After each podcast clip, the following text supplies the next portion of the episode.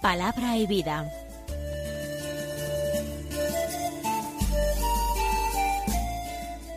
Con el padre Manuel Horta, desde Sevilla.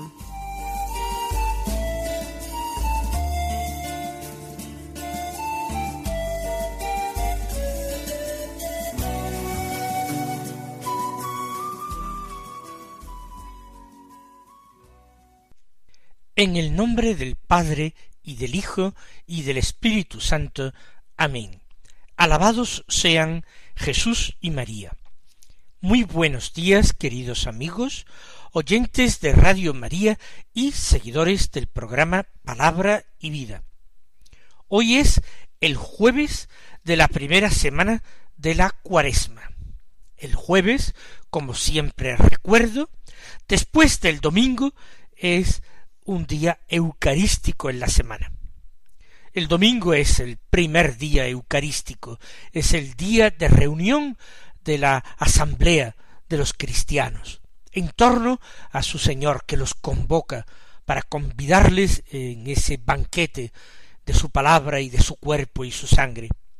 Pero el jueves nosotros recordamos la última cena del Señor, antes de morir, antes de ser entregado a su pasión, el Señor se despidió de los suyos en una cena memorable, en que entregó las prendas de su amor, entregó el sacramento de su cuerpo y de su sangre, entregó el mandamiento nuevo, y entregó también, no lo olvidemos, el sacerdocio cristiano que perpetuaría en la Iglesia el sacramento de la fe.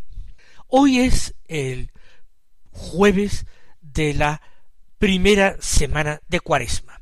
Es segundo jueves de la Cuaresma, ya que el primero fue el jueves de cenizas. Vamos nosotros a considerar la palabra de Dios con mucha atención, con el deseo de aprender, de ser orientados e iluminados por el mismo Señor nuestro. El Evangelio sigue siendo hoy también de San Mateo, del capítulo siete, los versículos siete al doce, que dicen así. En aquel tiempo dijo Jesús a sus discípulos, Pedid y se os dará, buscad y encontraréis, llamad y se os abrirá. Porque todo el que pide recibe, quien busca encuentra, y al que llama se le abre. Si alguno de vosotros le pide su hijo pan, le dará una piedra, y si le pide pescado, le dará una serpiente. Pues si vosotros, aun siendo malos, sabéis dar cosas buenas a vuestros hijos, cuánto más vuestro Padre que está en los cielos dará cosas buenas a los que le piden.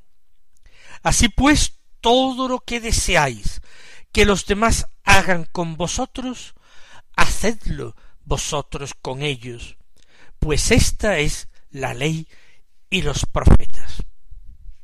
Hemos escuchado un texto que se sitúa en el Evangelio de San Mateo dentro del llamado Sermón de la Montaña.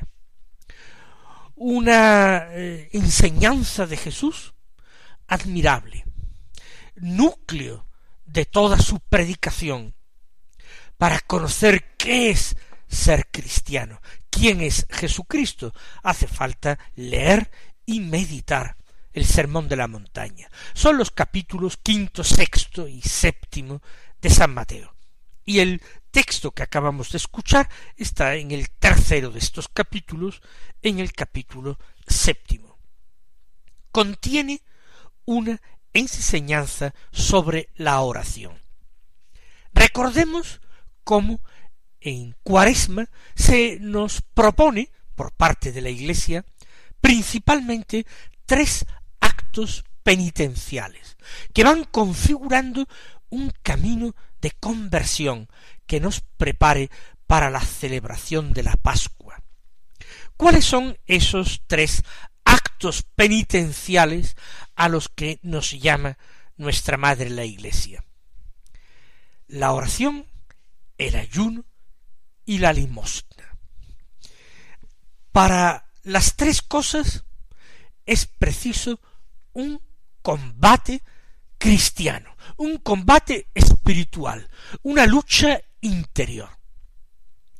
Algunos piensan ingenuamente, quizás, que la oración no tiene por qué ser difícil, puede ser agradable, gozosa, consolada, fácil.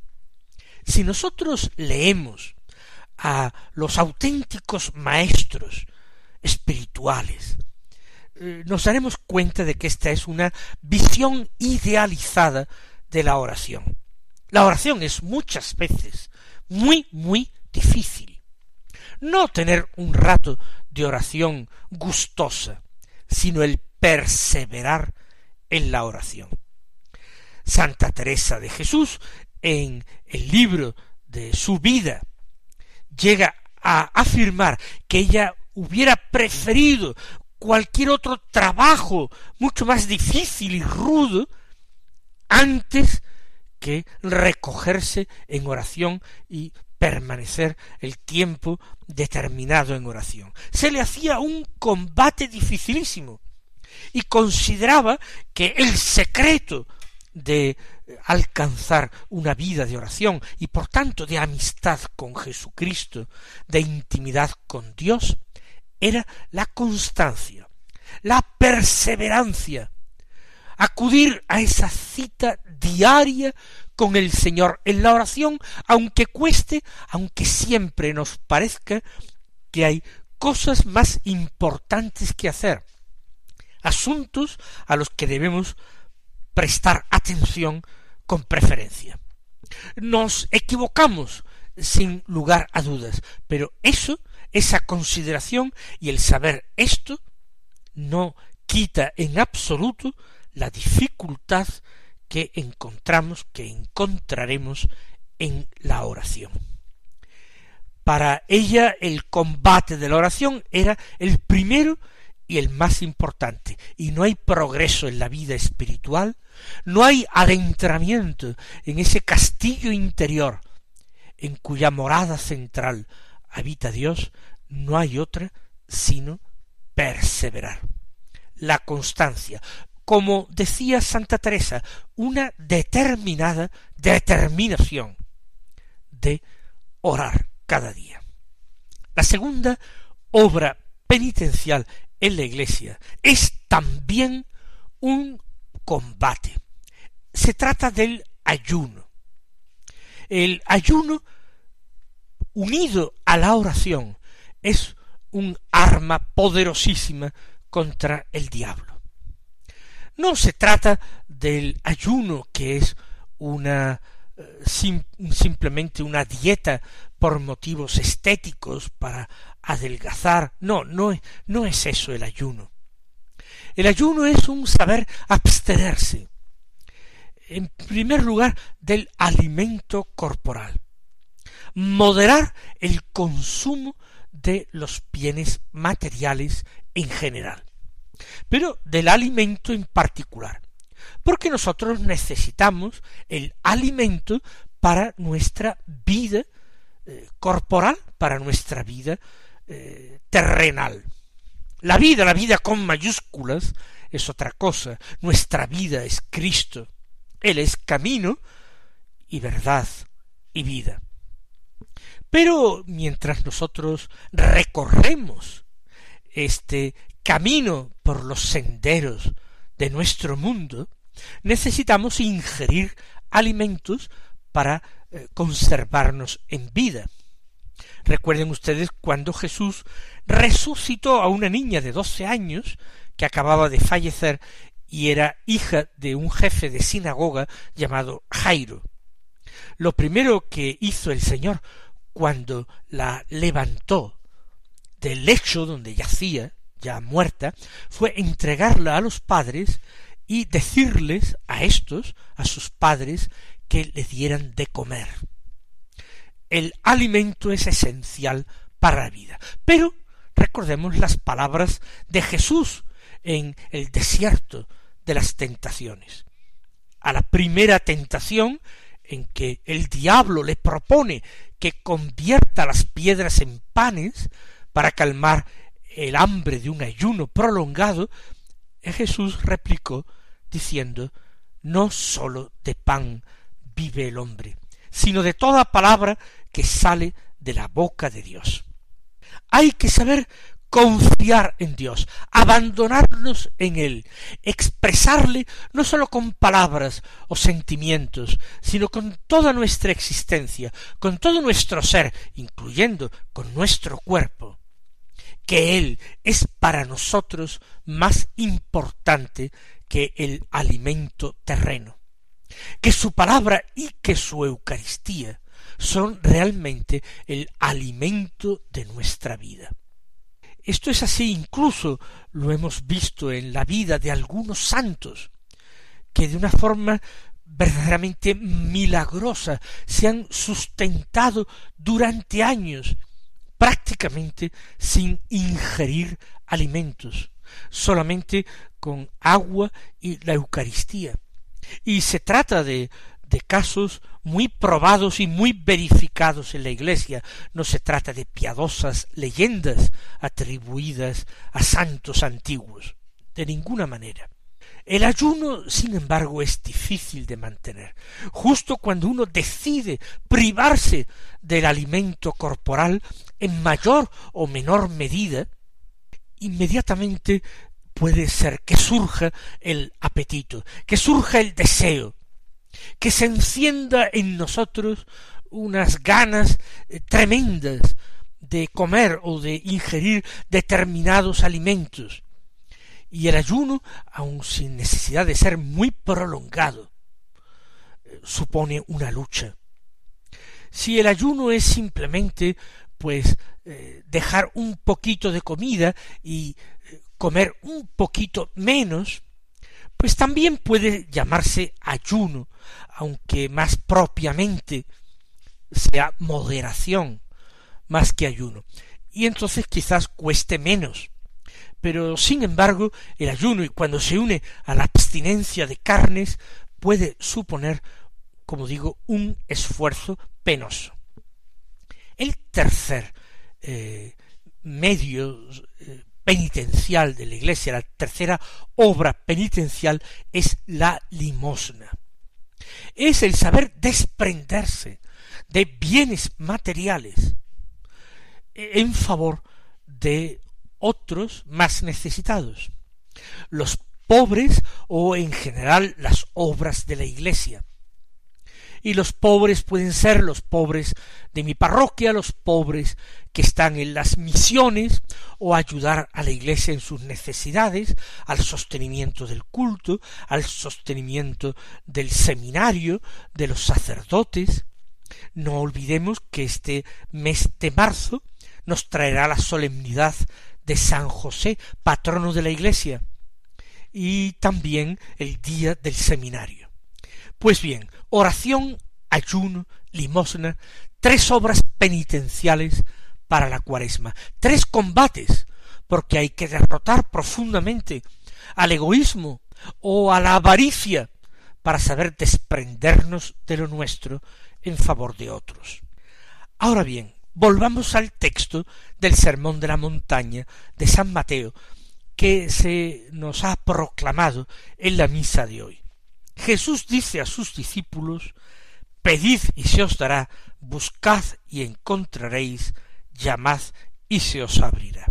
Tres exhortaciones, tres verbos en imperativo y tres promesas, tres promesas muy serias, porque el Señor no juega con nosotros, ni nos hace concebir falsas esperanzas.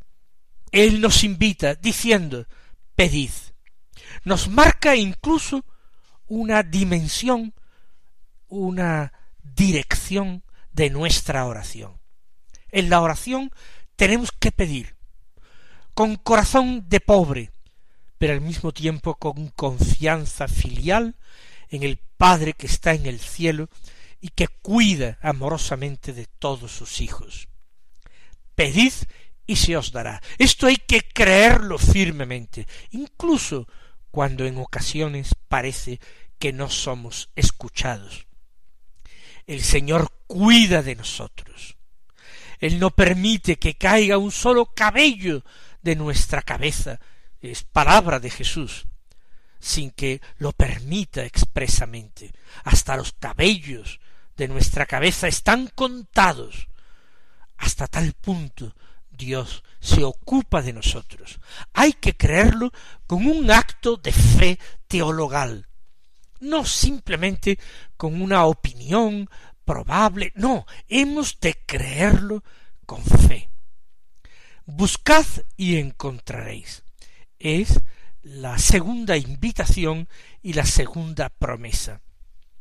¿Qué busca el hombre que ama a Dios? Pues busca a Dios mismo, busca su rostro, que es lo mismo que lo busca a Él. Dice el salmista en el Salmo 26, yo oigo en mi corazón una voz que dice, buscad mi rostro. Y el salmista implora, tu rostro buscaré, Señor, no me escondas tu rostro. Jesús nos asegura con su promesa, buscad y encontraréis. Si buscamos cosas que no son nocivas y perjudiciales, es posible que las encontremos, pero para nuestro daño. Y no son cosas que nos da Dios, sino que nos procuramos nosotros mismos, a veces de espaldas a Dios o contra Dios, o cosas que nos facilita el enemigo, el príncipe de este mundo. Pero si buscamos el rostro de Dios, entonces, no nos quepa la menor duda, creámoslo, lo encontraremos. Llamad y se os abrirá, dice en tercer lugar Jesús. ¿Y dónde hay que llamar?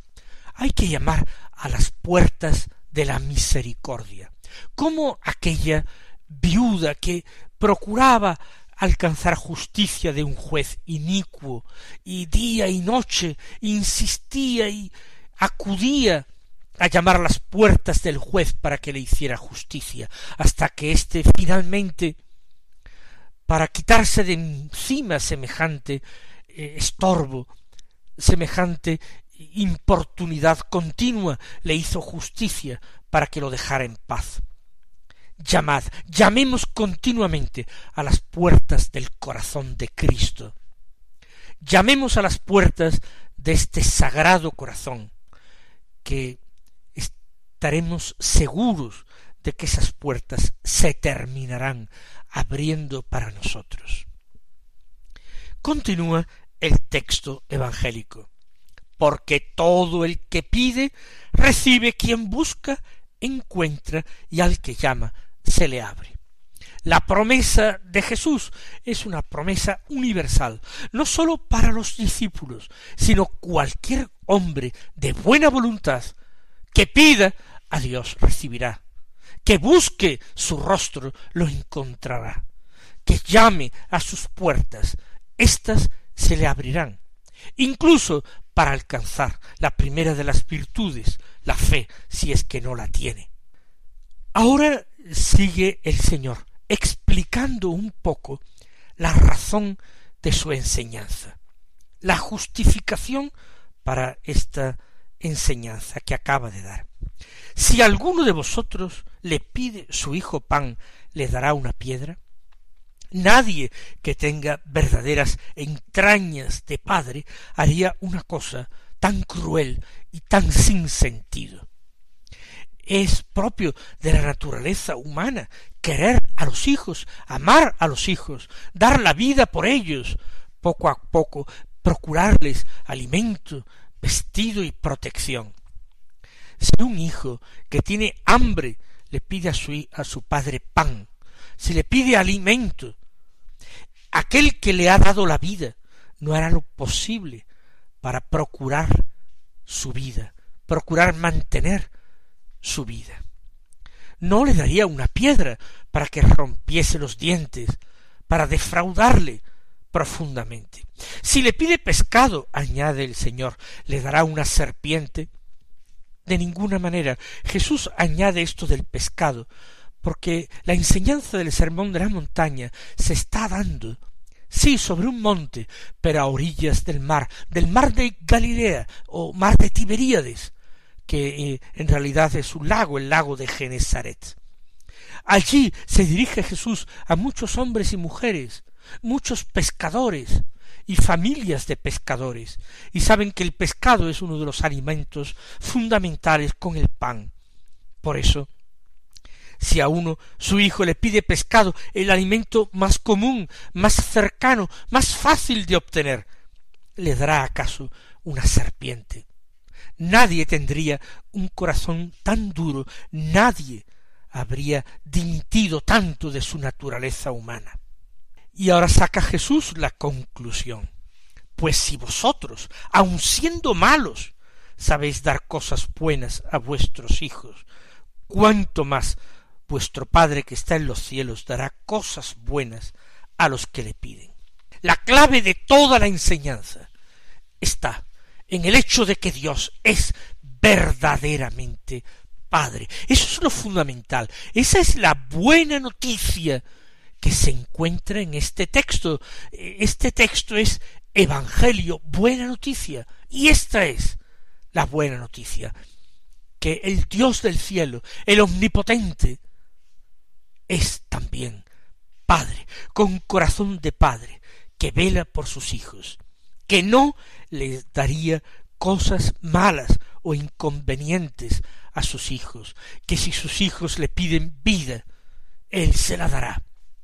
Vamos a animarnos nosotros entonces en esta aventura de la cuaresma a pedir, a pedir con confianza, a pedir mucho, a llamar a las puertas del corazón de Dios. Vamos a decirle al Señor que confiamos en su palabra, que sabemos que pasarán el cielo y la tierra, pero que estamos seguros de que su palabra no pasará jamás. El Padre que está en los cielos dará cosas buenas a los que le piden, porque quienes le piden son hijos. Y ahora Todavía el evangelista San Mateo coloca en labios de Jesús una sentencia, una enseñanza que quizás no tenga inmediata relación con lo antecedente, pero que sin duda fue enseñado por Jesús allí a orillas del lago. Todo lo que deseáis que los demás hagan con vosotros, hacedlos vosotros con ellos, pues esta es la ley y los profetas. Si Dios nos está tan favorable y tan propicio, tengamos también un corazón compasivo con los hermanos, y cuando nos pidan que estemos dispuestos a dar, cuando nos llamen que estemos dispuestos a abrirles a los demás las puertas de nuestra vida, cuando nos busquen que puedan encontrarnos propicios. Y queridos hermanos, que el Señor os bendiga, os continúe ayudando con su gracia a vivir una santa cuaresma y hasta mañana si Dios quiere.